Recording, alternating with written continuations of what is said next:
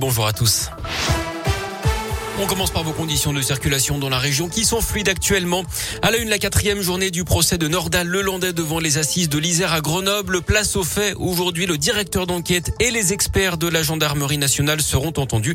Pour la première fois hier après-midi, Lelandais a été interrogé alors que la cour se penchait sur sa personnalité. Il a été question de son parcours, de son enfance, de ses premières expériences professionnelles et de ses relations amoureuses. Il a expliqué que dans les mois qui ont précédé l'agression de ses deux petites cousines et le meurtre de Maïlis, il passait une grande partie de de journées sur des sites pour adultes.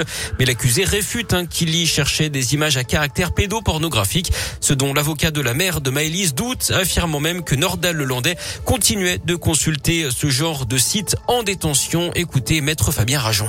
La journée d'hier a été importante, je crois, parce que j'ai interrogé longuement euh, Nordal Lelandais sur ses contradictions. Un Nordal Lelandais qui nous explique qu'il a changé, euh, qu'il a un suivi psychologique, que suivi psychologique porte ses fruits. Bref, qu'il irait mieux depuis 2017. Euh, mais hélas, pour lui, en tout cas, un, Nordal Hollandais qui, qui continue de s'intéresser de près à des vidéos pornographiques mettant en scène des mineurs. J'ai voulu le mettre devant ces, ces contradictions et, et, je pense qu'on a, on a pu semer des graines et avancer nos pions dans la perspective de ces assises. Vous suivez le procès en direct hein, sur radioscoop.com avec notre envoyé spécial sur place, Léa Dupérin. Dans l'actu également, deux lycéens agressés à coups de couteau hier à Dijon en Bourgogne à quelques minutes d'intervalle, d'intervalle, pardon. La veille déjà, un autre élève avait été attaqué de la même manière. Les victimes n'ont été que légèrement blessées. Une enquête est ouverte. Personne n'a encore été interpellé. En Auvergne, le record datait de 2018. 11 kilos d'héroïne saisis près de la place Gaillard à Clermont-Ferrand. Le chiffre est tombé le week-end dernier. 12 kilos de cette même drogue ont été récupérés par les enquêteurs. Valeur estimée près de 250 000 euros. Samedi, les policiers ont ciblé un convoi organisé par les trafiquants de l'agglomération de Clermont vers la Belgique pour récupérer la marchandise. Au retour, les douaniers du nord de la France ont intercepté le véhicule. Le chauffeur, un Albanais de 41 ans, a été arrêté.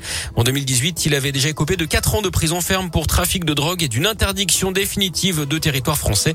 Trois autres personnes ont été interpellées le lendemain.